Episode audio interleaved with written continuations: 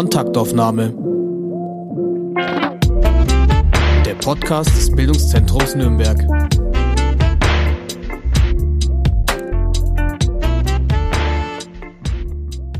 Herzlich willkommen bei einer neuen Folge unseres BZ-Podcasts Kontaktaufnahme.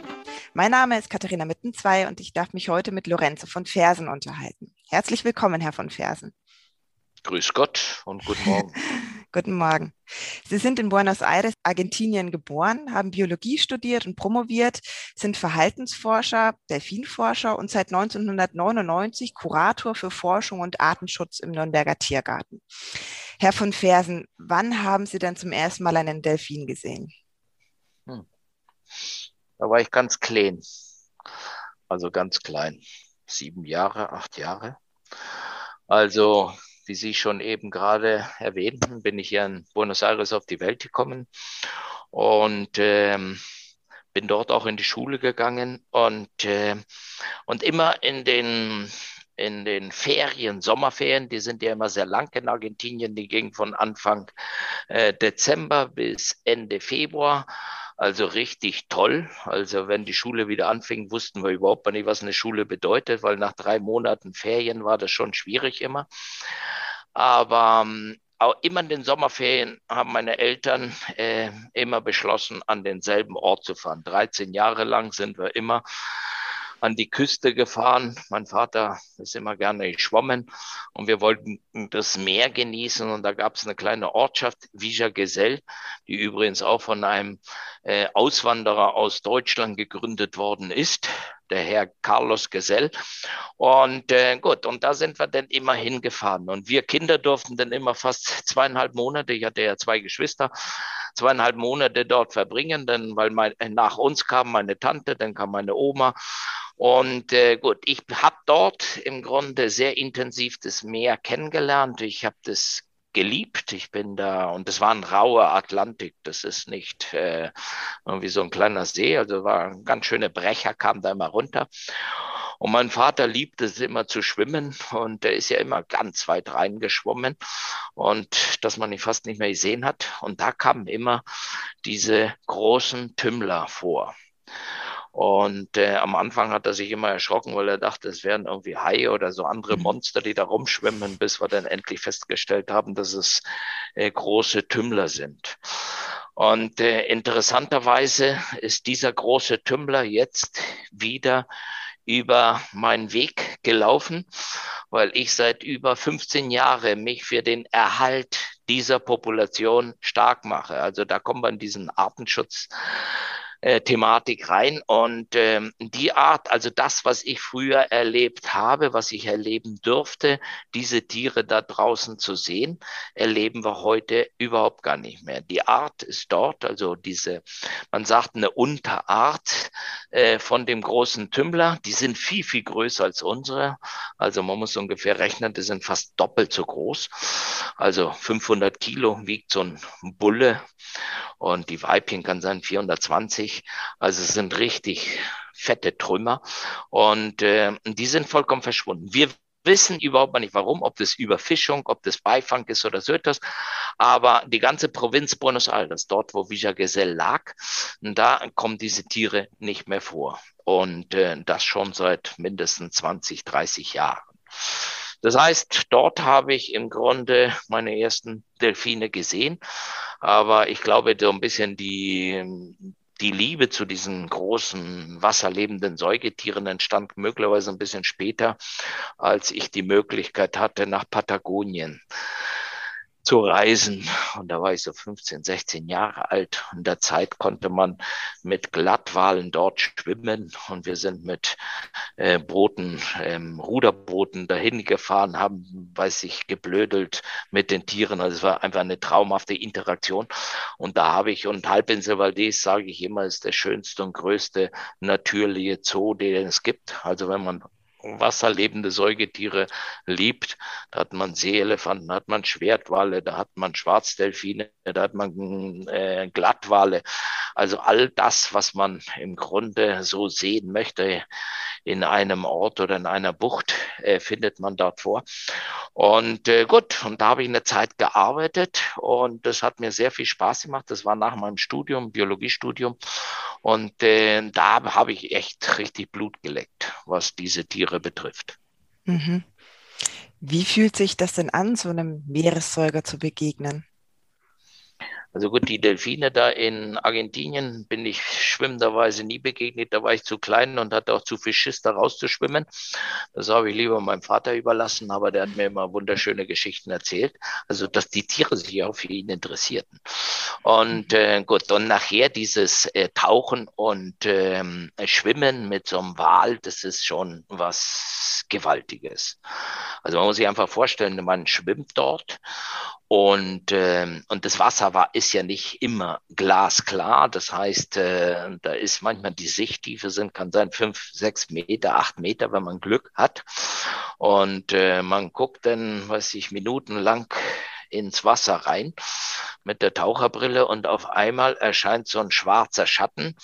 Das ist ein Tier, was so 15, 16 Meter lang ist, 40 Tonnen wiegt und mit so einem riesengroßen Augen, Auge und äh, guckt einen an. Und das waren schon beeindruckende äh, Momente, die ich dort erlebt habe. Also hauptsächlich waren das immer, ich habe selten dort, also in tauchender Weise habe ich immer nur Glattwale oder wenn wir da unterwegs haben, immer nur Glattwale gesehen. Also Schwertwale nie, die waren immer weiter draußen und auch die ganzen Delfinarten nicht, aber mit Glattwalen. Und das war schon, es ist etwas sehr, sehr, also das heute, wenn ich daran denke, dann äh, habe ich noch äh, starke Emotionen, wenn ich an diesen Moment im Wasser zurückdenke.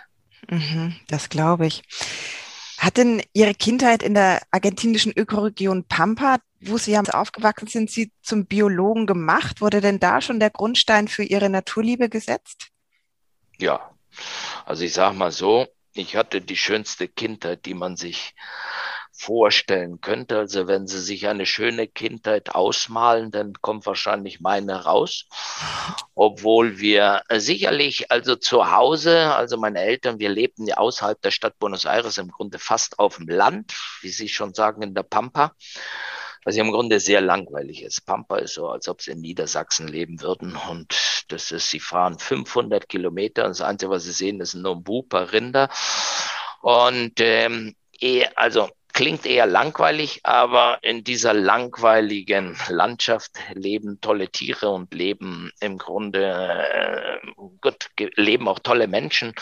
Und das habe ich irgendwie lieben gelernt. Und die, die, meine Eltern haben mir das auch von klein aus im Grunde beigebracht, dort, wo wir lebten. Wir hatten Schlangen, also wir hatten die nicht. Äh, wir haben nicht Schlangen gehalten in einem Aquarium, die lebten bei uns zu Hause. Also die sind da rum. Also wenn man rausging in, in den Garten, dann kamen immer Schlangen Schlangen, es kamen Opossums, es kamen äh, große Leguane.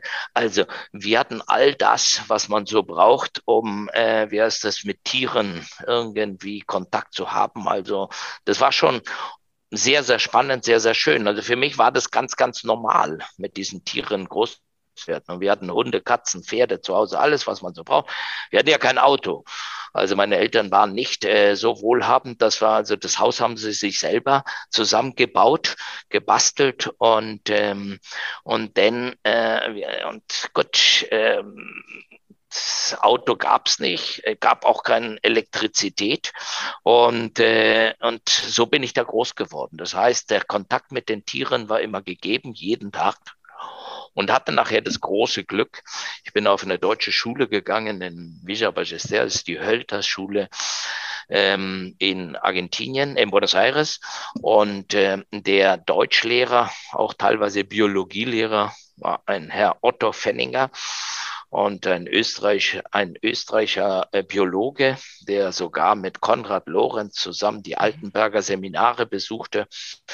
Also eine Eminenz, was die Biologie betrifft und ähm, einfach auch ein faszinierender Mensch, weil er äh, es wirklich drauf hatte, biologisches Wissen so zu vermitteln, dass wir alle total äh, wie fieberhaft immer auf diesen Moment warteten, bis Otto Fenning in den Raum eintrat. Es waren nur drei Kinder, die sich dafür interessierten. Äh, das waren mein Kollege, der Ricardo und der Guido. Die ganzen anderen Kinder hatten überhaupt keinen Bock, über Biologie zu reden oder hatten auch kein Interesse, dem zuzuhören.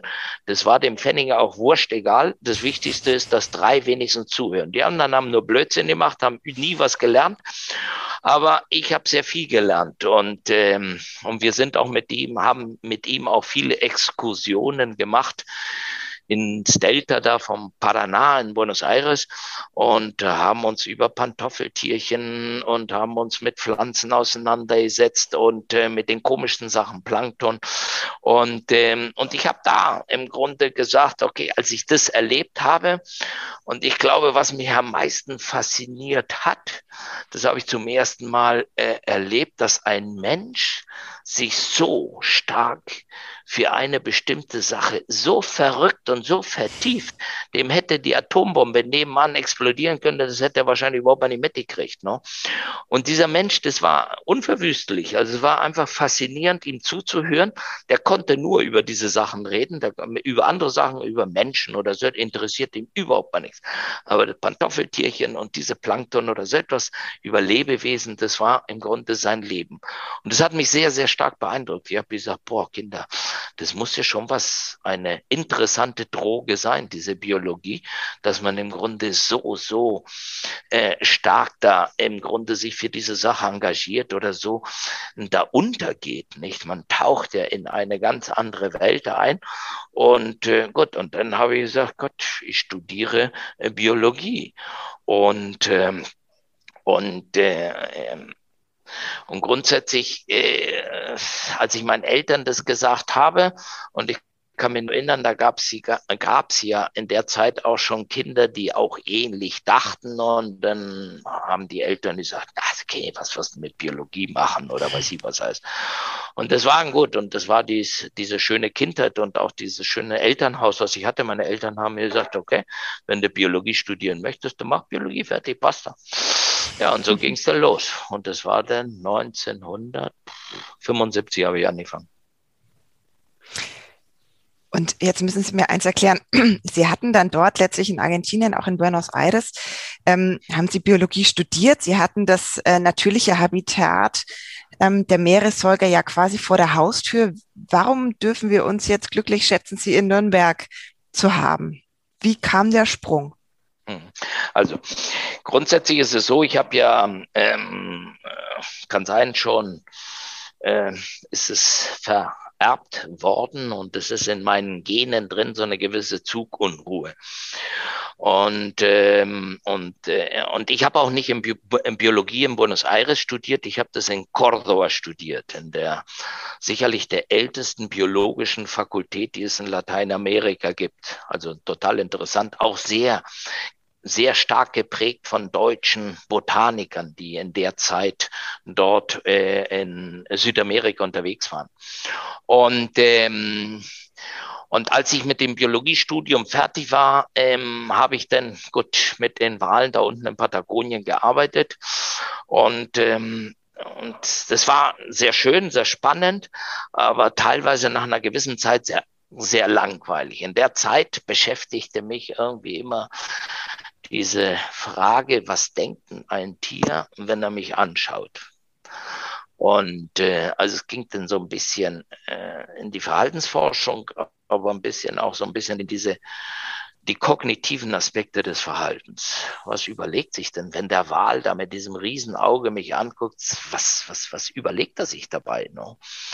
Und äh, warum macht er das? Warum macht er das? Wie, warum verhält er sich so? Warum äh, kommt er immer zum selben Punkt, äh, zum selben Ort zurück? Also es gab so viele Fragestellungen, die mich im Grunde dort interessiert hatten und die ich mit dem Projekt oder mit meiner Arbeit da in diesem Projekt nie hätte beantworten können. Es fehlten im Grunde die Fachleute, die mich da hätten, die mich da begleitet hätten oder auch die das Wissen gehabt hätten, um da mir ein paar Sachen, bestimmte ähm, Informationen zu geben, um letztendlich was Vernünftiges draus zu machen. Und dann kam der Punkt, wo ich dann gesagt habe, hier, ich möchte in der Verhaltensforschung irgendwie was machen. Und, ähm, und dann habe ich gesagt, Gott, Verhaltensforschung, Konrad Lorenz von Frisch und wie sie alle heißen. Also wenn man irgendwie was machen möchte und da ich ja diesen Vorteil hatte, dass ich Deutsch auch äh, war mal im Grunde meine Muttersprache. Also ich bin ja zweisprachig aufgewachsen. Habe ich gesagt, okay, versuchen wir mal in Deutschland. Und dann habe ich in der Zeit hat man noch Briefe geschrieben mit einer alten Schreibmaschine, die mein Vater hatte. Und dann habe ich meine Briefe da abgetippt und rübergeschickt nach Deutschland und um mich beworben, um mal zu fragen, ob jemand so ein äh, komischen Argentinier da in seinem Lehrstuhl haben möchte. Und, äh, und für mich war, ich, ich wollte einfach mal sechs Monate rüber, um mal reinzuschnuppern, mal zu wissen, wie das denn ist und was lernen die da, was machen die da. Und äh, gut, und es waren immer kompliziertere Antworten, äh, komplizierte Antworten, die ich aus Deutschland bekam. Und die waren immer sehr, sehr kompliziert, weil es sehr bürokratisch war. Und dann habe ich gesagt, ey, also, ich habe mir selber gesagt, wenn ich diese ganzen Papiere, die die Alemannes hier brauchen, nicht zusammensammeln muss, dann hocke ich die nächsten drei Jahre noch in Argentinien und sammle Papiere. Weil Bürokratie, wenn man das in Argentinien irgendwie erlebt hat, dann hocken sie stundenlang und tagelang, um eine Unterschrift oder einen Stempel zu kriegen. Und das, und was diese äh, deutschen Universitäten von mir alles verlangen, das war mir zu viel. Und dann kam ein Brief, der war nur, ich glaube, vier Zeilen lang. Ich glaube, ich habe ihn heute noch von einem genialen Menschen. Ich habe ja immer das fantastische Glück in meinem Leben gehabt, dass ich immer Menschen gehabt habe, die äh, für mein Leben Weichen gestellt haben, die im Grunde mir gezeigt haben, das ist der richtige Weg. Geniale Menschen, also nicht nur als äh, Wissenschaftler, sondern auch als Mensch. Und das war der Professor Juan Delius. Und äh, der war, das, das war nachher der schöne Zufall, der ist auch Argentinier. Er ist in Argentinien geboren und, äh, und irgendwie hat er so eine gewisse Empathie empfunden, als er meinen Brief da bekommen hat. Und, äh, und das fand ich einfach sehr, sehr nett. Und eines Tages, das war im Juli, ich glaube, oh, jetzt kann ich mich überhaupt nicht mehr erinnern, 84, habe ich mich denn im Grunde, gut, bin ich in, habe ich meinen Eltern gesagt, gut, ich wage mal diesen Weg oder auch dieses Abenteuer, ich fliege rüber. Haben sie mir ein Ticket gekauft, nur Hinflug und äh, so bin ich in äh, Deutschland gelandet. Meine Idee war ja mit, auch mit Säugetieren und wenn am besten mit aquatischen Säugetieren zu arbeiten. Und da hat mir der Herr Delius, das hat er mir noch am Brief gesagt, guck mal, also das kann ich Ihnen nicht, damit kann ich Ihnen nicht helfen. Also ich habe hier bei mir habe ich Ratten, Brieftauben und Studenten. Sie können sich aussuchen, was sie, mit was Sie arbeiten wollen. Und dann aber da stand ich erstmal blöd da. Und dann habe ich gesagt, Majometer, was mache ich jetzt? Und dann habe ich, mir, habe ich mich für die Brieftauben entschieden. Mhm. Und äh, gut, und habe bei ihm angefangen und er hat gesehen, dass ich Lust hatte zu arbeiten, hat mir dann auch ein Stipendium angeboten. Und äh, gut, und aus diesen sechs Monate äh, sind mehrere Jahre geworden. Ich habe dann dort in der Uni, an der Ruhr-Universität Bochum promoviert und bin mit ihm dann auch nach Konstanz äh, gezogen, als er den Ruf nach zur Universität Konstanz bekam. Und im Grunde dort fing im Grunde die ganze Geschichte mit den Delfinen wieder an. Und so habe ich in der Schweiz einen Ort gefunden, wo ich mit Delfinen arbeiten konnte und das machen konnte, was mich wirklich immer fasziniert hat, ein bisschen so diese ganzen kognitive Aspekte des Verhaltens von diesen Tieren zu untersuchen. Sei es Gedächtnis, sei es Denken oder weiß ich was alles. Und so fing das im Grunde an. Also Sie haben immer sehr nah am Tier gearbeitet, mit Tieren zusammen. Gab es denn Tiere, zu denen Sie ein ganz besonderes Verhältnis hatte? Ja, das ist, das kommt automatisch, zwangsläufig äh, bauen sie ein Vertrauensverhältnis oder so eine, ich Das ist zu vermenschlich, wenn man sagt, eine mhm. Freundschaft. Aber es ist so, und es gibt so bestimmte Tiere. In Hawaii hatte ich mit einem Tier zu tun, der hieß Maka. Und der, der war total bekloppt. Also der war, äh, das war so ein richtiger Charakterkopf, so ein Männchen, mega aggressiv. Der wollte mir immer zeigen, wie stark er ist. Und wenn er irgendwie genervt war von dem ganzen Mist, was ich mit ihm immer machte, das waren ja Übungen teilweise, die re relativ langweilig sind. Also ich musste dann zwei Objekte unterscheiden und da muss der Delfin sich für ein Objekt äh, entscheiden. Und wenn er das richtig gemacht hat, denn äh, wird er dafür belohnt. Und ähm, dann kam bei ihm die, äh, Gott, und aus Statistik oder aus wissenschaftlichen Gründen und durch die Statistik bedingt musste ich ja diese Übung ganz ein 20 Mal wiederholen. Aber der Marker, der hatte keinen Bock, das 20 Mal zu zeigen. Der hat gesagt, ich habe dir doch schon mal gezeigt, was richtig ist und jetzt reicht's, basta. Und dann wurde der richtig sauer und äh, also das war einmal lustig. Der hat mich mit dem Flipper denn geschlagen. Also der hat die verrücktesten oder ab und zu, wenn ich ihn streichen wollte, dann hat er mich mit der Fluke geschlagen. Also war war immer sehr sehr lustig. Aber wir sind nachher sehr gut klargekommen. Wir hatten mal am Anfang unsere Problemchen, bis wir uns endlich verstanden haben. Und dann hat es sehr sehr gut funktioniert. Das war also das war mein erster Delfin, mit dem ich wirklich ein Jahr oder über ein Jahr jeden Tag äh, gearbeitet habe. Ne? Und ähm, gut, und dann ging's, äh, dann war ich in äh, Ah nee, dann kam ich ja hier nach Nürnberg. Gut, dann da gab's ja auch einige Tiere, die Anke, unsere Delfinweibchen, äh, die hat, fand ich immer auch faszinierend. Das sind so kleine Charaktere, an die ich mich gerne erinnere. In Argentinien ein Delfinmännchen, der ist Goliath, mit dem ich auch lange Zeit, den habe ich jetzt vor kurzem mal wieder besucht. Und ähm, also sicherlich gibt es bestimmte Individuen, an die man sich immer wieder erinnert. Und wenn man mit den Tieren arbeitet, ist es zwangsläufig, dass man eine gewisse, keine Ahnung, Liebe, Liebe ist übertrieben, aber irgendwie so eine Art Freundschaft entwickelt man da schon. Mhm. Sie haben jetzt gerade erwähnt, ähm, man neigt vielleicht dazu, Tiere auch zu vermenschlichen in bestimmten Beschreibungen des Verhaltens. Wo ist denn für Sie als Forscher, wo, wo müssen wir da die Grenzen ziehen? Beispielsweise ein Delfin, der weniger springt als ein anderer Delfin, der ist vermutlich nicht als faul zu bezeichnen. Ist das schon Vermenschlichung? Also bei jeder Tierart gibt es Charaktere.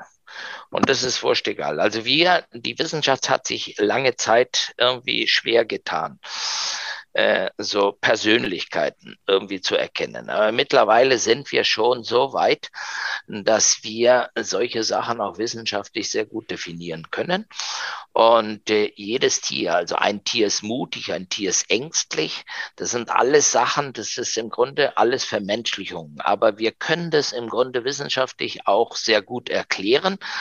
Und man kann, also man kann das auch, äh, ich sag mal so, immer mit Zahlen unterlegen. Und dann ist es, dann fängt es an, für die Wissenschaft interessant zu werden.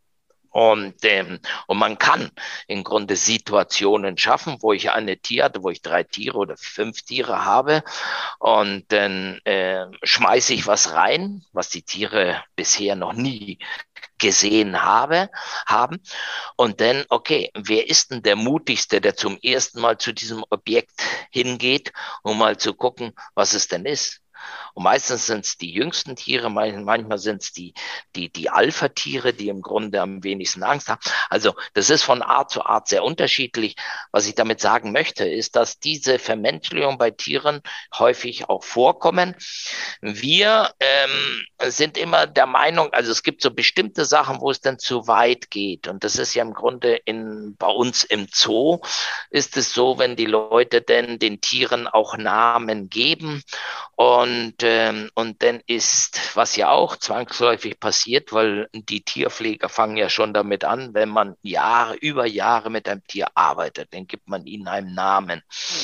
Und, ähm, und letztendlich wird es dann von den Besuchern auch übernommen, aber dann genießt dieses Tier einen ganz besonderen Status. Und es ist dann so als äh, Biologe, der im Grunde, wie, weiß ich, in einem Zoo arbeitet und äh, also und für die Wissenschaft ist das nicht gerade das Ziel, was wir haben. Also wir wollen keine Tiere äh, wichtiger machen als die anderen. Herr von Fersen, gab es denn im Lauf Ihrer Biografie auch Überraschungen oder Ergebnisse, die Sie total fasziniert haben?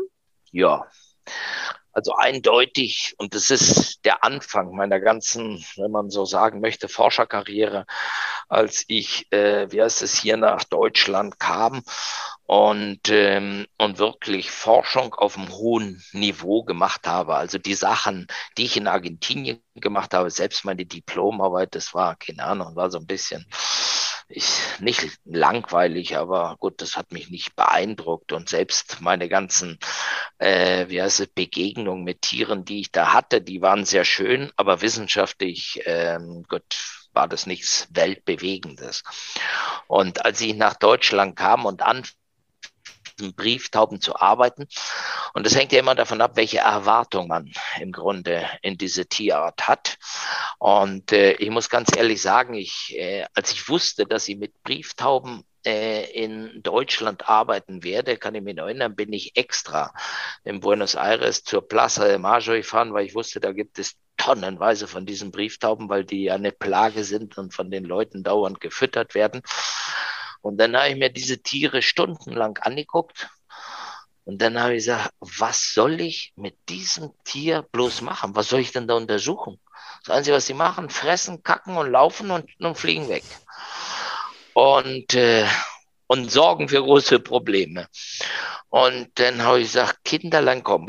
Und dann kam ich nach Deutschland und dann habe ich gemerkt, und dieser Herr Delius, der hat ja wirklich ein sehr breites Spektrum an, ähm, an Forschungsthemen im Grunde äh, abgedeckt, sei es Verhaltensforschung, sei es kognitive Sachen, sei es neurophysiologische Sachen. Also es war das Modelltier dieses Lehrstuhls. Und äh, gut, und als ich anfing, diese Tiere, Zeit haben wir das mit Skinnerboxen gemacht, gut, macht man heute auch noch. Also im Grunde, das ist so eine Kammer, wo die Taube äh, arbeitet, arbeitet. Also heißt für die Taube, die muss auf so einer Pickscheibe bestimmte äh, Bilder anpicken und wenn sie das richtige Bild angepickt hat, dann wird sie dafür belohnt. Da kamen so Hirsekörnchen raus.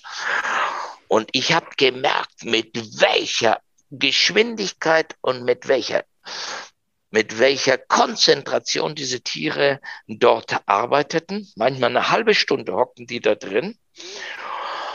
Und, äh, und was die für Leistungen hatten. Wir haben sogar Denkaufgaben den Tieren gegeben. Einer und einer meiner sicherlich, keine Ahnung, bekanntesten ähm, Forschungspublikationen, die ich gemacht habe, war über deduktives Denken bei Tauben. Und, äh, und diese Tiere haben diese Aufgaben bewältigt in einer gewaltigen Schnelligkeit. Und dann habe ich gesagt, boah, das ist ja unglaublich. Und dieses Gehirn ist 600 Mal kleiner als unseres. Das ist ein ganz kleines, ist eine Ansammlung von Nervenzellen. Aber hat eine unglaubliche Leistung. Und äh, das hat mich gewaltig beeindruckt. Und ich muss ja sagen, als ich denn äh, zu den Delfinen überging, da habe ich gesagt, boah, Kinderlein kommet. Wäre ich bei den Tauben geblieben, wäre ich jetzt schon fertig. Und der, der Delfin, Gott, das ist eine ganz andere Geschichte. Also die Motivation des Tieres, mal was zu machen. Und äh, oder kann sein, lag es auch an mir, dass ich zu blöd war als Trainer. Aber äh, ich habe da ernsthafte Schwierigkeiten gehabt, letztendlich mit dem Tier, äh, mit den ähm, äh, Delfinen so zu arbeiten wie mit den Tauben. Das heißt, das ist einer der Sachen, die mich so als Forscher sicherlich am meisten beeindruckt hat.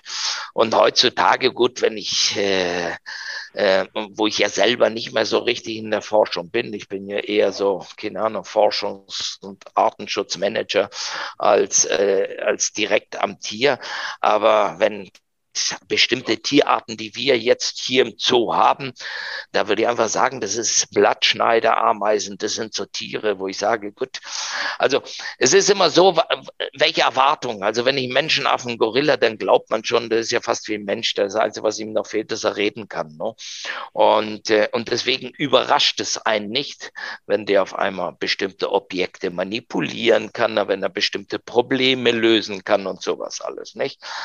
Aber wenn eine ähm, Blattschneideameise Probleme lösen kann, dann ist es schon was Gewaltiges. Und das sind so die Momente, die mich, die mir am meisten Freude bereiten. Mhm. Und diese antreiben, spannend. Gibt es denn auch noch etwas, was Sie unbedingt nochmal erforschen möchten? Ja, also sehr vieles. Also ich glaube, einer der, der Themen, die uns immer beschäftigen und äh, beschäftigt haben und mich, keine Ahnung, weiter immer beschäftigen werden, ist sicherlich Grundlagenforschung im Sinne, wie nehmen Tiere ihre Umwelt wahr? Also das ist die ganze Sensorik. Und wir haben ja hier, der Kollege Tim Hüttner hat ja hier eine wunderschöne Arbeit gemacht, zusammen mit dem, ähm, mit dem Professor Guido Dehnert von der Uni Rostock, wo es um Elektrorezeption bei Delfinen geht. Also wie können Delfine Elektroreize wahrnehmen? Und das ist ja eine Sinnesmodalität, die für Säugetiere äh, total fremd sind. Ne? Und äh, im Wasser bei vielen Fischen kommt es vor. Und das sind so Sachen, die mich schon faszinieren. Das heißt, welche Sinnesmodalitäten werden denn eingesetzt? Und der Delfin ist ja wirklich prädestiniert, eine ganz verrückte ähm, Welt wahrzunehmen durch die Echoortung, durch das Sehen, durch die Elektroreize, durch die haptischen Reize. Also es gibt so viele, eine breite Palette an Reizen, äh, die sie wahrnehmen können. Und sicherlich, was mich immer fasziniert, ist, okay, was fängt denn ein Tier mit diesen ganzen Reizen an? Und da geht es in die Kognition rein, da geht es in, im Grunde in Gedächtnis rein, da geht es in Problemlöseverhalten.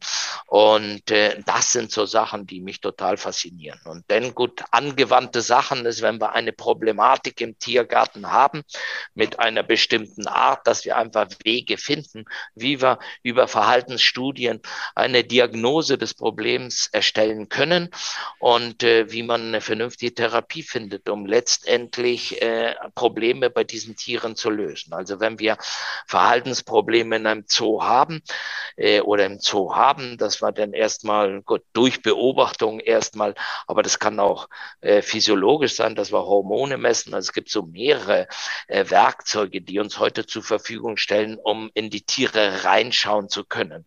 Und äh, wenn wir sehen, okay, dass das für die Tierart möglicherweise oder für das Individuum ein Problem darstellt, dass man dann Wege findet, wie man die Probleme lösen kann. Und das sind so Sachen, die mich schon sehr, sehr faszinieren. Manchmal funktioniert, manchmal nicht. Mhm. Ähm, das ist ein ganz spannendes Thema. Der, das Konzept Zoo, das steht natürlich auch häufig unter, unter Kritik, wie Sie jetzt gerade auch schon gesagt haben. Das äh, nat natürliche Habitat der Delfine oder der Meeressäuger lässt sich natürlich im Zoo, im Tiergarten nicht adaptieren, auch wenn die Lagune natürlich wunder, wunderschön ist für uns als Menschen anzusehen. Trotzdem gibt es ja sicherlich sehr scharfe Kritikerinnenstimmen. Was erwidern Sie da? Also das Wichtigste ist erstmal, also wenn heute äh, oder wenn heute die Delfinhaltung kritisiert wird von vielen dieser Organisationen oder von vielen diesen Menschen, kritisieren sie den Zustand, den es möglicherweise vor 25 Jahren gab.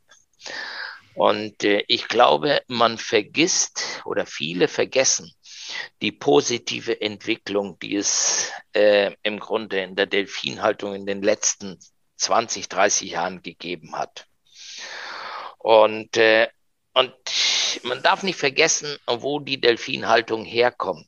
Und im Grunde, das hat ja im Grunde eher mit so Zirkusvorstellungen zu tun gehabt. Man hat ja früher Delfine gehabt. Also das erste Delfinarium, das war dieses Marine Studio in Florida. Und äh, da hatten sie Delfine, ich glaube 1938 fing das an. Und äh, die haben da Delfine im Grunde nur gehabt, um, äh, wie heißt es, für, für die Filmindustrie. Die haben die Tiere trainiert für bestimmte Sachen. Da kam nachher Flipper und sowas alles. Und äh, dann hat man einfach gesehen, okay, das Interesse der Menschen ist sehr, sehr groß. Und äh, wenn Leute sehen, okay, das Interesse ist sehr groß, dann entsteht im Grunde ein Bedarf nach diesen Tieren und die Tiere zu zeigen, weil man damit auch Geld verdienen kann. Und das war der Hauptbeweggrund dieser ganzen Delfinariumsindustrie, wenn man das so nennen möchte. Man ist rausgefahren, ein Golf von Mexiko oder rund um Kuba oder wo auch immer. Mit Netzen hat sich die Delfine geholt, 20, 30 Delfine hat sie in ein, Delfin, in ein äh, Becken reingeschmissen. Wenn die Tiere gestorben sind, hat man sich die nächsten gefangen. Das ist, so funktioniert es vor 50, 40 Jahren. Und äh, heutzutage hat sich das Blatt aber gewaltig äh, gewendet und hat sich die Situation aber so drastisch verändert, dass wir heute, man muss einfach sagen, es gibt keine, keine Tierhaltung oder wenige Tierhaltung im, im, in der, in, im ganzen Zoo, die so eine positive Entwicklung erlebt haben wie die Delfine. Das heißt, und da fangen wir an mit der Lebenserwartung der Tiere. Also wir haben heute Tiere, die in Zoos leben, die im Grunde deren Lebenserwartung genauso groß ist bei, wie bei wildlebenden Tieren. Wir haben Zuchterfolge, die im Grunde jetzt so gut sind, dass wir schon seit mindestens 20 Jahren kei auf keine Wildfänge mehr angewiesen sind.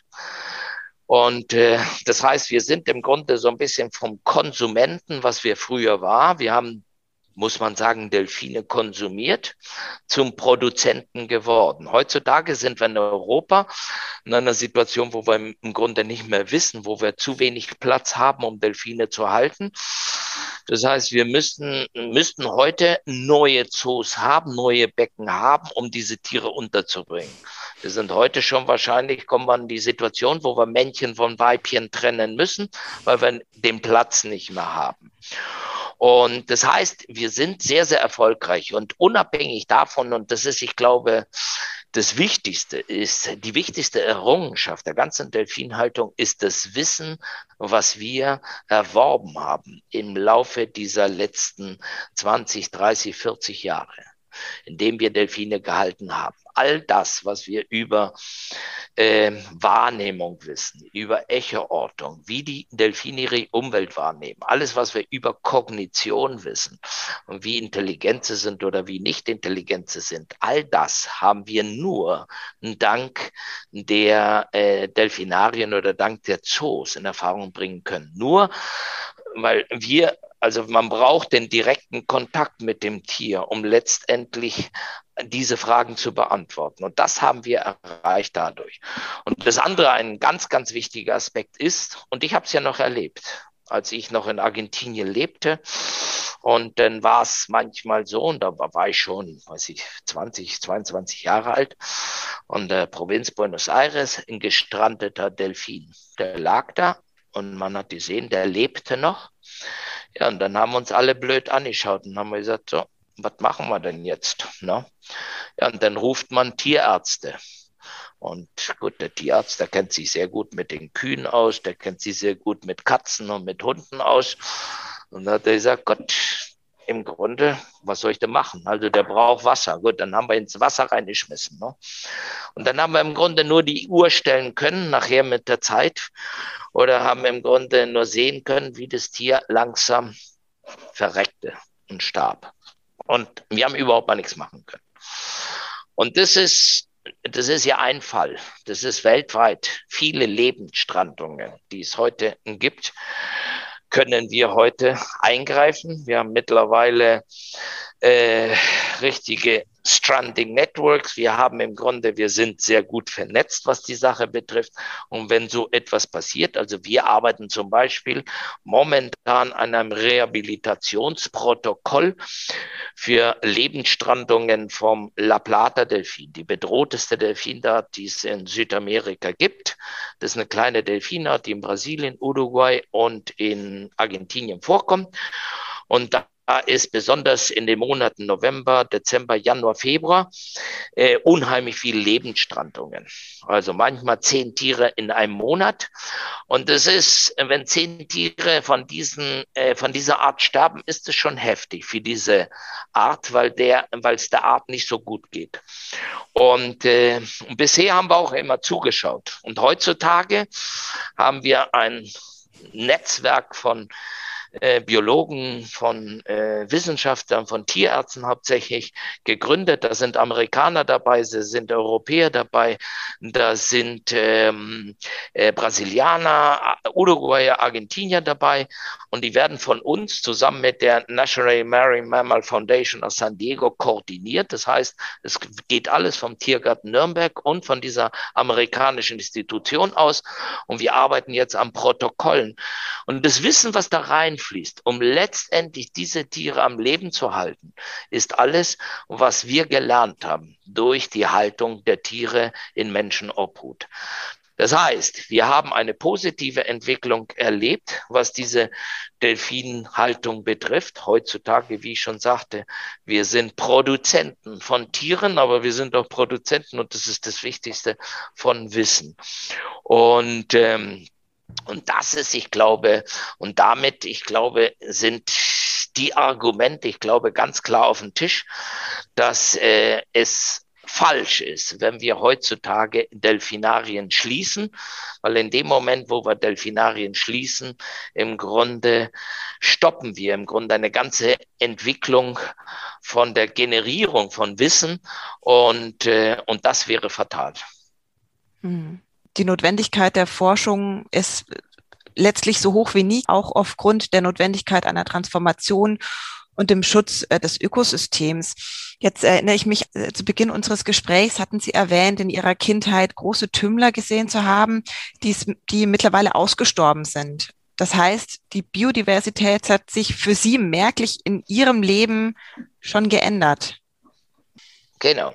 Also das ist, äh, das ist interessant, die Frage, die Sie stellen. Und äh, Sie sprechen ein Phänomen an, was wir im Englischen als Shifting Baseline bezeichnen. Und äh, also wie sich der Referenzhorizont im Laufe der Generation verschiebt. Und das ist, wenn ein, ähm, und das ist ein klares Beispiel, jetzt was Sie gerade gesagt haben. Wenn ich einem 20-Jährigen oder 25-Jährigen, der in Gesell heutzutage lebt, frage, was hat sich denn bei dir verändert? Hat sich nichts verändert, weil als er bewusst diesen Atlantischen Ozean da erlebt hat und die Tierwelt, der erlebt hat, war das Tier überhaupt nicht mehr, er war, war schon weg, war schon verschwunden. Und ich bin ein bisschen älter, das heißt, ich habe noch diese andere Phase erlebt. Das heißt, ich kann eher was dazu sagen, wie im Grunde, wie sich dieses Habitat, der Lebensraum dieser Tiere zu ihrem Nachteil verändert hat. Aber wie schon sagte, wir wissen nicht ganz genau, welche Faktoren letztendlich da eine Rolle gespielt hat, haben, damit letztendlich diese Delfinart heute nicht mehr vorkommt. Aber das ist im Grunde, äh, was wir, wenn wir ähm, die Entwicklung, was der Zustand unseres Ökosystems betrifft und besonders der Erde betrifft, müssen wir immer im Auge behalten, wie das, also wenn wir den Vergleich ziehen, wenn wir den Refer Referenzpunkt von vor zehn Jahren nehmen, dann hat sich nicht viel verändert. Aber wenn wir 50 Jahre, 100 Jahre zurückdenken, dann ist es alarmierend. Und das ist im Grunde unsere Aufgabe. Wir müssen im Grunde nicht nur zehn Jahre zurückdenken oder fünf Jahre zurückdenken. Wir müssen 50, 60 Jahre, wir müssen uns die Mühe wenigstens geben, um zu sehen, wie sah es denn in der Zeit aus.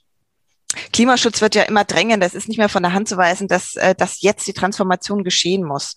Die Ozeane werden immer wärmer und ganz aktuell dazu kam eben auch eine Brandmeldung der Vereinten Nationen an die Öffentlichkeit. Die Vereinten Nationen zählen in den Weltmeeren immer mehr sogenannte Todeszonen. Dabei handelt es sich um sauerstoffarme Unterwassergebiete, in denen kaum mehr Leben möglich ist. Diese sogenannten Todeszonen haben sich in den letzten zehn Jahren um ein Vielfaches mit sehr stark erhöhter Geschwindigkeit vermehrt. Hat. Ähm, was, welche konkreten Auswirkungen hat denn dieser menschgemachte Klimawandel auf äh, die Meeressäuger?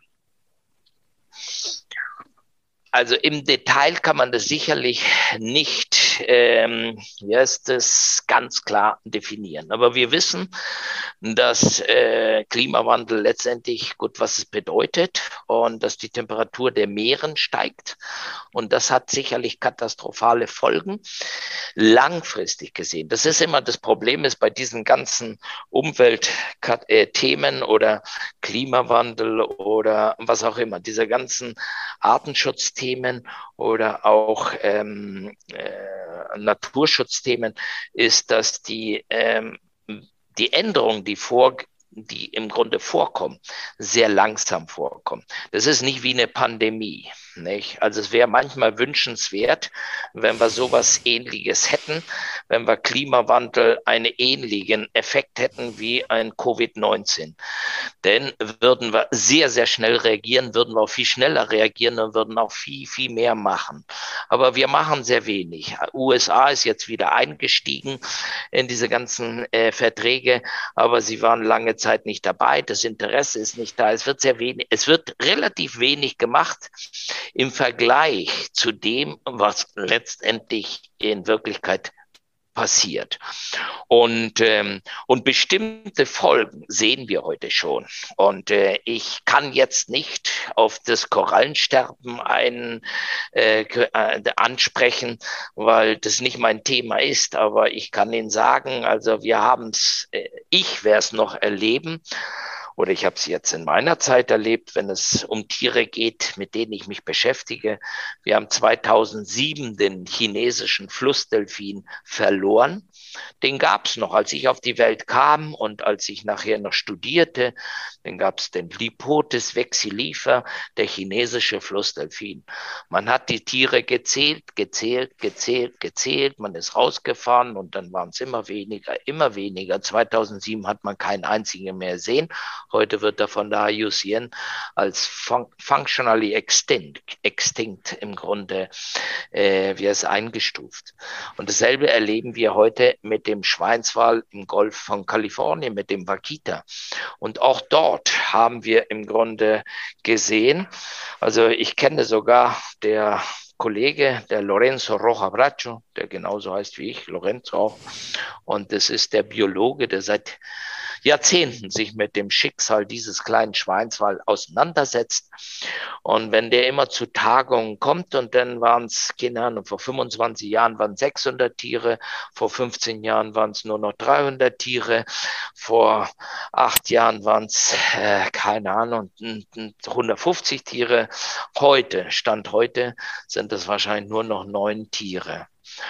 Und ähm, das heißt, das sind die Folgen letztendlich, die wir nicht, und da hat Klimawandel keine große Rolle gespielt, also sicherlich nicht die wichtigste. Wichtigste ist im Grunde die, äh, der Mensch und äh, also hauptsächlich der, die Fischerei und dass die Tiere in Beif als Beifang in den Netzen landen und dort äh, sterben.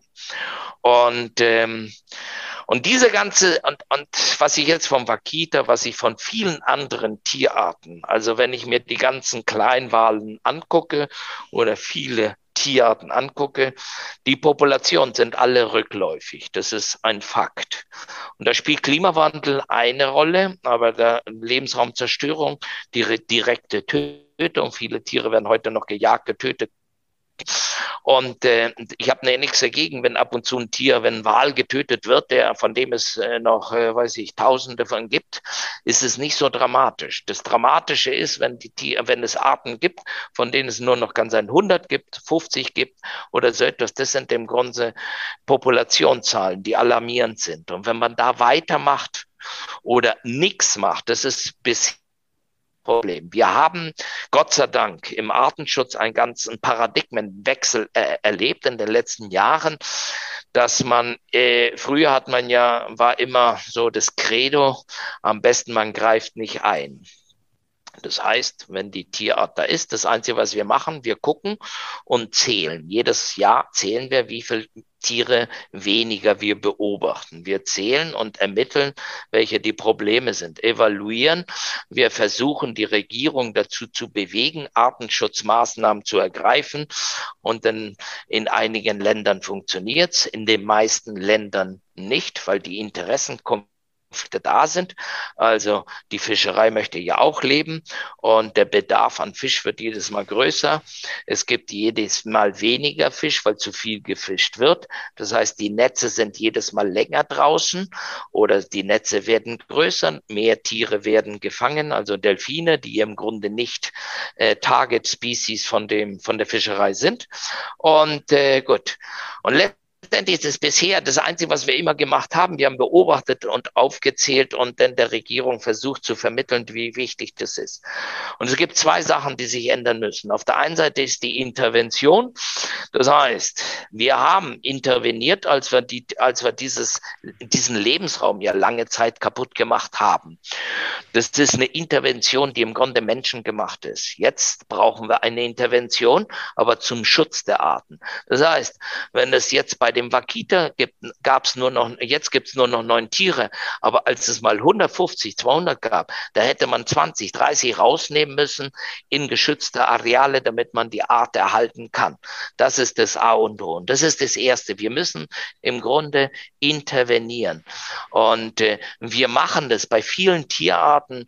Wir haben in, in, in, in Hawaii hat man eine Impfaktion gestartet gegen ein äh, Staupevirus, gegen den Morbillivirus Virus, der hätte im Grunde, wenn dieser Virus in diese Population reingekommen wäre, das ist eine hochbedrohte äh, äh, Robbenart, die Mönchsrobben, die Hawaii-Mönchsrobbe, von dem es nicht mehr viel Tiere gibt.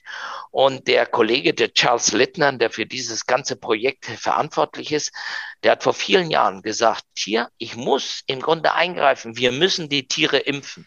Und da gab es große Diskussionen. Nein, nein, man muss das lassen, wir dürfen nicht intervenieren. Gott sei Dank haben sie geimpft. Heutzutage, wenn dieses Virus mal da eingreifen sollte, würde es äh, möglicherweise keinen Schaden anrichten. Es heißt Intervention auf der einen Seite. Und das andere, was wir im Grunde beim Artenschutz immer vergessen haben, ist den Menschen.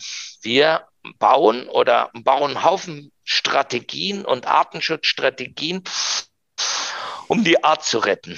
Aber das Wichtigste von allen, wir müssen den Menschen retten, der mit dieser Art zusammenlebt. Das heißt, wir müssen, und wir nennen das heute schon, gibt sogar äh, ein Wort dafür, Conservation Psychology. Das heißt, wir müssen mit Psychologie, Sozialpsychologen, müssen wir im Grunde die Leute dazu gewinnen, um letztendlich die zu verstehen, was da draußen passiert.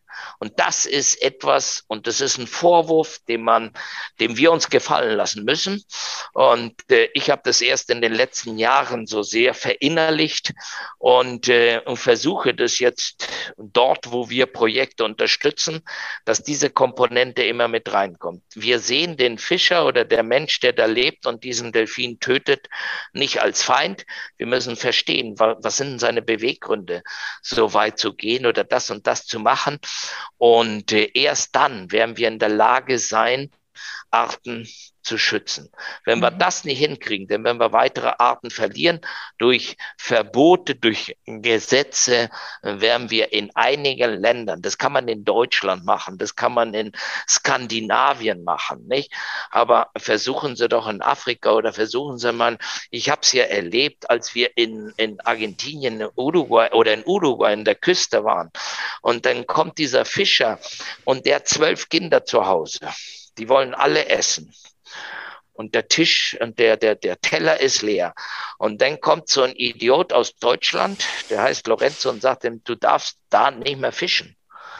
Und dann, wenn ich dieser Mensch wäre, dann wäre der Lorenzo heute nicht mehr im Leben, weil dann esse ich den auch noch auf. Also das ist, das ist im Grunde, man muss die Beweggründe, man muss die Leute verstehen. Und erst wenn wir die Leute verstehen, dann werden wir Wege finden, um Arten im Grunde äh, vernünftig zu äh, schützen. Mhm. Ich glaube, das ist ein ganz, ganz, ganz ausschlaggebender Punkt, ähm, den Sie da erwähnen, der auch ähm, in den Nachhaltigkeitszielen ähm, klar dargelegt ist. Es gibt ja ein ähm, SDG, ein Nachhaltigkeitsziel 14, das sich ganz konkret dem Ziel Leben unter Wasser oder dem Fokus Leben unter Wasser ähm, verschreibt. Wir sprechen hier um den Kampf gegen Meeresverschmutzung, aber auch dem nachhaltigen Bewirtschaften und Schützen der Meeres- und Küstenökosysteme, auch der Regelung von Fangtätigkeiten, der Untersagung bestimmter Formen der Fischereisubventionen etc. etc., um eben nur einige Aspekte zu nennen. Tatsächlich ist es so, dass als oberstes Instrument zum Erreichen dieser Ziele die Vertiefung von wissenschaftlichen Erkenntnissen steht. Also das Forschen, Forschen, Forschen und das Weitergeben dessen. Also letztlich genau das, Herr von Fersen, was Sie tun. Merken Sie denn jetzt gerade in dieser Zeit, ähm, dass diese Nachhaltigkeitsziele oder diese Idee die Forschungslandschaft prägt, ähm, sie unterstützt in dem, ähm, was sie tut und auch unterstützt ähm, mit der Idee hinauszugehen und diese Erkenntnisse äh, ja weiterzugeben, zu vermitteln. Ja, also ich, ich, ähm, also ich erlebe das ja schon äh, häufig, dass wir im Grunde von diesem, also weggekommen sind von dieser Idee, äh, die wir früher immer hatten. Wir schauen uns mal an, okay, wie sieht es aus mit dieser Tierart? Ähm, wie viel leben da noch? Wo ist die Gefahr? Okay, die Gefahr ist da und da. Dann wird das alles evaluiert, dann wird das aufgeschrieben. Und Sie können sie, Sie, Sie müssen das über Jahre ja praktizieren passieren, um letztendlich Schwankungen zu erleben in einer Population, um zu sagen, okay, ob eine Art rückläufig ist oder nicht. Das können Sie nicht von einem Jahr auf den anderen machen. Das heißt, Sie müssen langen Atem haben. Und das ist ja etwas, was uns als Gesellschaft hier und als Tiergarten kennzeichnet, dass viele der Projekte, die wir im Bereich von aquatischen Säugetieren unterstützen, schon seit über 20 Jahren sind wir dabei. Das heißt, dann kriegt man erst ein vernünftiges Bild. Und, ähm, und ich muss auch sagen, dass in der letzten Zeit diese ähm, Bereitschaft der Wissenschaftler, hauptsächlich auch in Lateinamerika, mit dem wir ja sehr eng zusammenarbeiten, jedes Mal größer ist, äh, mit den Leuten zusammenzuarbeiten. Wir sind davon weggekommen, einfach nur mit Regierungsvertretern zu sprechen und die zu impfen. Hier, ihr müsst neue, äh, wie heißt es, äh, Schutzgebiete, äh, wie heißt es, definieren. Ihr müsst die, äh, wie heißt es, Fischerei regulieren. Ihr müsst, äh, wie heißt es, das und das verbieten und sowas alles. Also die Idee ist, dass wir Erkenntnisse, wissenschaftliche Erkenntnisse äh, auf ein Level runterbrechen, dass sie verdaubar sind, nicht nur für die Politiker, weil das ist auch sehr, sehr wichtig, aber hauptsächlich für die lokale Bevölkerung. Und da ist es, wo wir jetzt gerade arbeiten wir an einem großen Projekt mit der, Universi äh, mit der Un Federal University of Rio Grande. Das ist die die größte ozeanografische äh, Fakultät, die es in Brasilien gibt und die erste in äh, Südamerika. Und äh, die Idee ist, dass wir dort einfach so ein holistisches äh, Strategie aufbauen, wo wir im Grunde Ozeanographen, Biologen, Verhaltensforscher, Fischereiforscher, aber Sozialpsychologen und ähm, denn äh, wie heißt es äh, Leute, die sich mit Bildung auskennen, die sich im Grunde mit äh, Lehrstrategie, wie kann ich im Grunde Inhalte in die Bevölkerung reinbringen. Äh, diese ganzen Leute werden an einem Tisch sitz, sitzen, um eine Strategie zu entwickeln und die wollen wir denn über zehn Jahre mindestens anwenden in kleinen Fischereigemeinden in Brasilien. Und da wollen wir einfach mal sehen, okay, was können wir da bewirken? Wie können wir wir im Grunde die Wahrnehmung der Fischer verändern. Die Fischer wollen ja die Delfine nicht fangen. Die Fischer wollen auch nicht mehr fangen, als, also wenn man ihnen sagt, die Art, wenn sie so weitermachen, dann ist es Überfischung und äh, dann habt ihr für die nächste Generation nicht mehr. Also, und das ist nicht, äh, das ist, äh, das ist im Grunde nicht so, dass die Leute das nicht erkennen. Das, daher ist die Bereitschaft da und da braucht man sehr viel Psychologie. Das ist das A und O. Man hat das Wissen und jetzt müssen wir im Grunde das Wissen so verarbeiten, dass wir die Leute davon überzeugen können, dass im Grunde, wenn sie jetzt auf bestimmte äh, Sperrgebiete achten, dass wir einfach eine Fischereisperrgebiet einrichten für eine gewisse Zeit, dass das sehr wichtig ist, im Grunde für die Fischart, die sie dort befischen wollen. Und wir wollen im Grunde, äh, und ich spreche viel über Fische, weil das ist ja die Hauptproblematik, äh, die wir, wenn es um Delfine geht, die Hauptproblematik, die wir haben. Aber wir benutzen den Delfin, muss man einfach auch sagen, als Botschafter für ein ganzes Ökosystem. Und die Problematik der Fischerei ist nicht nur, dass die Delfine da hängen bleiben, sondern dass, dass viele Arten überfischt werden und bald im Grunde die bestimmte Areale, Buchten oder Küstenareale leer gefischt sind. Und damit ist weder dem Delfin geholfen noch dem Menschen, der von diesen, von dieser Ressource leben muss. Also, und da, wie schon, oder was Sie am Anfang fragten, da hat schon ein Umdenken Gott sei Dank stattgefunden. Und wie ich so sagte, die Bereitschaft ist sehr groß, dort auch, äh, wie heißt es, Strategien oder Projekte zu entwickeln, um letztendlich dieses Thema äh, gezielter anzusprechen. Mhm. Ähm, Sie haben ja selbst zwei Kinder, Herr von Fersen. Was sollen wir denn Ihrer Meinung nach unseren Kindern über Biologie, über die drängenden Fragen des Naturschutzes und über das Thema der Biodiversität mitgeben? Also erstens das Wichtigste von allen, und das ist, ich glaube, gut, ich hoffe, ich habe das, mir ist das wenigstens gelungen, ist, dass ich den Kindern die Liebe zur Natur, also das ist etwas, was ich wissenschaftlich nicht irgendwie erklären kann. Aber wenn ich rausschaue jetzt hier und ich gucke mir diese, die ersten Blümchen an und die ersten Blätter und wie das Leben mit dieser Sonne wieder, äh, wie heißt das, wie das wieder wächst und wie das alles grüner wird und sowas alles und was für Freude man da empfindet, ohne groß was zu machen. Ich brauche kein Geld dafür, ich brauche nichts. Ich brauche nur Augen, Ohren und äh, um letztendlich das zu sehen und dann einfach zu sagen, oh, es sprudelte mir, boah, das sprudelte mir, ich, das ist ja nur Freude, was ich da empfinde. Und das ist, ich glaube, das A und O. Wenn Sie das haben, das ist das Wichtigste. Das heißt, man hat dann irgendwie eine gewisse Empathie gegenüber dem, was grün ist, was lebt. Und, ähm, und ich glaube, wenn die Menschen das erkennen oder wenn die Menschen diesen, äh, wie heißt es, diese Liebe entwickelt haben, dann sind sie auch bereit, etwas für den Erhalt zu tun. Und das ist, ich glaube, das Wichtigste. Also wenn wir heutzutage den Kindern irgendwie was beibringen sollten, ist nicht nur in der, in der Stadt irgendwie, im, weiß ich, im, in, in so einem Betonklotz zu hocken, sondern einfach ihnen beizubringen, was Natur ist und ihnen versuchen beizubringen, dass es was Schönes ist, dass es, dass man Energie dadurch tanken kann für einen selbst.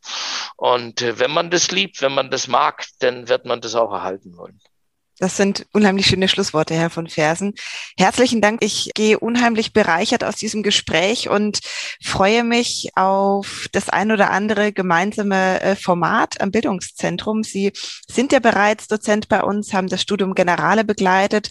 Ich denke, dass äh, wir vielleicht auch in der Rubrik Global denken, lokal handeln das ein oder andere Thema mit Ihnen, vielleicht auch sogar vor Ort im Tiergarten, wenn wir dann wieder rein dürfen, bespielen können. Also ich hoffe, dass ganz, ganz viele Nürnbergerinnen und Nürnberger mit Ihnen für den Erhalt ähm, der Meeressäuger kämpfen und ihre Gedanken weiter und mittragen. Ja, vielen, vielen Dank auch.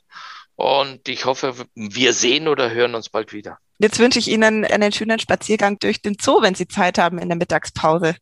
Ja, ich muss gleich zu den Somali-Eseln. vielen, vielen Dank, ja. Tschüss. Alles Gute, tschüss.